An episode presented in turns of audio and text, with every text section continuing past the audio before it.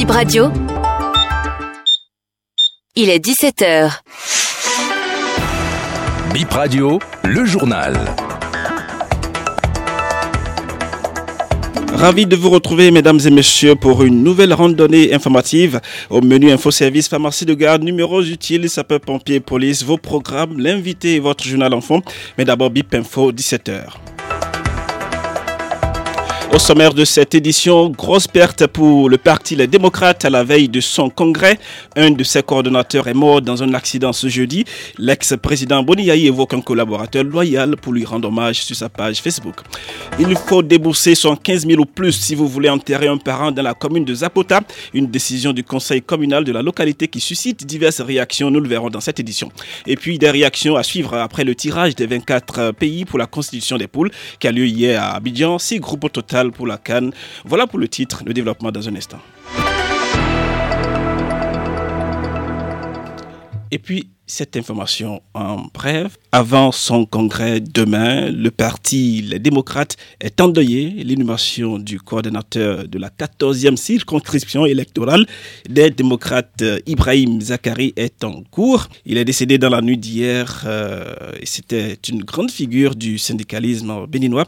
C'est un ancien haut fonctionnaire de la Poste et une carrière internationale au niveau du Bureau euh, international du travail. Le défunt fut conseiller technique de Boniaï, j'ai perdu un frère, un collaborateur fidèle, loyal, un conseiller intrépide, combattant de la liberté, a écrit notamment Boniaï sur sa page Facebook pour rendre euh, hommage aux disparus. Et concernant le congrès proprement dit, il n'est pas annulé, il démarre demain. Les démocrates attendent 300 délégués. L'un des points forts, le renouvellement des instances. 100 000 ou 75 000 francs, c'est le montant à payer avant d'inhumer un défunt dans la commune de Zapota.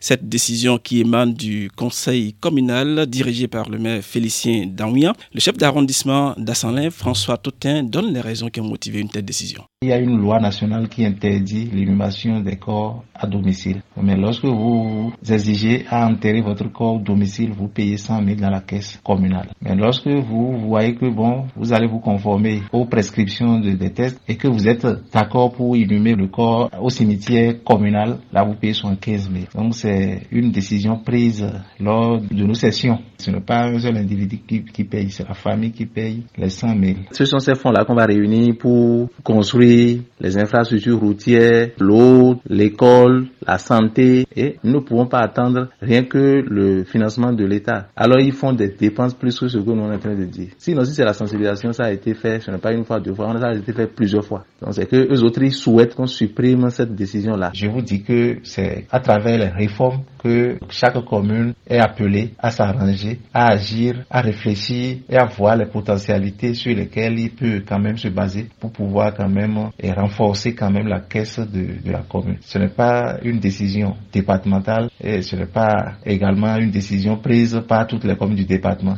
Notez que cette décision bien mûrie par les autorités, vous avez entendu le chef d'arrondissement, n'a pas été, la décision n'a pas été bien accueillie au sein de la population. Écoutez, euh, il se prononce ici en fond. Kɛsi kuno mɛgbe de dzi nyiwɛ ko dɔ yɛ nu ye didi sakota le yɔ akɔkɔ kɛ de dɔ mi dɛ di. Ali ye gosi gbɔ ikɔn jɛ o kɔmisari ami tɔn si nu kɔnfin mo tɛnji yɔ de su bɛ a ki da ko do ko bɛ yɛ nɔ yi tike lɛ do fibo nɔ tike mamu na kɔ yi de bɛ nɔ bolo to o do yɔ.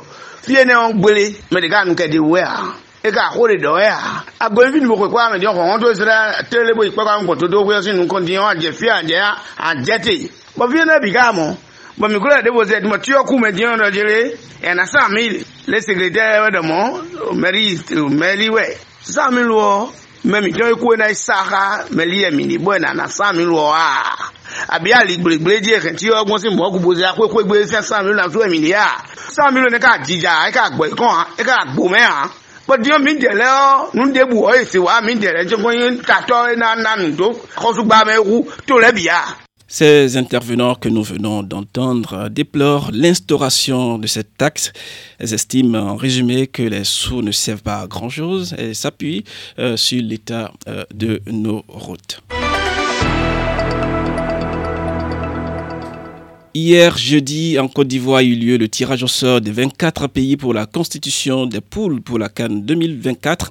Après ce tirage au sort, est-ce un regret pour les Béninois de ne pas voir les guépards parmi les finalistes de cette compétition? Écoutons quelques-uns. C'est toujours important pour euh, euh, l'histoire, euh, un pays, une nation, d'être présente à une finale de Coupe d'Afrique. C'est toujours des regrets, même si c'est quand on regarde le groupe dans lequel se trouve le Mozambique côtés de d'autres grosses nations, faire une phase finale de Coupe d'Afrique, c'est toujours des expériences, c'est toujours une autre approche.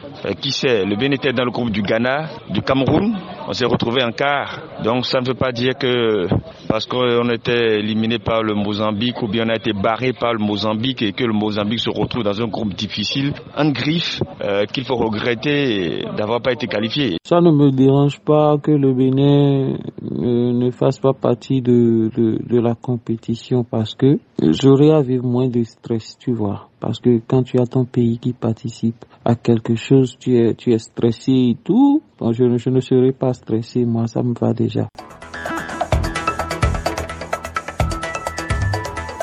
C'est la fin de cette édition. Merci à tous de l'avoir suivi.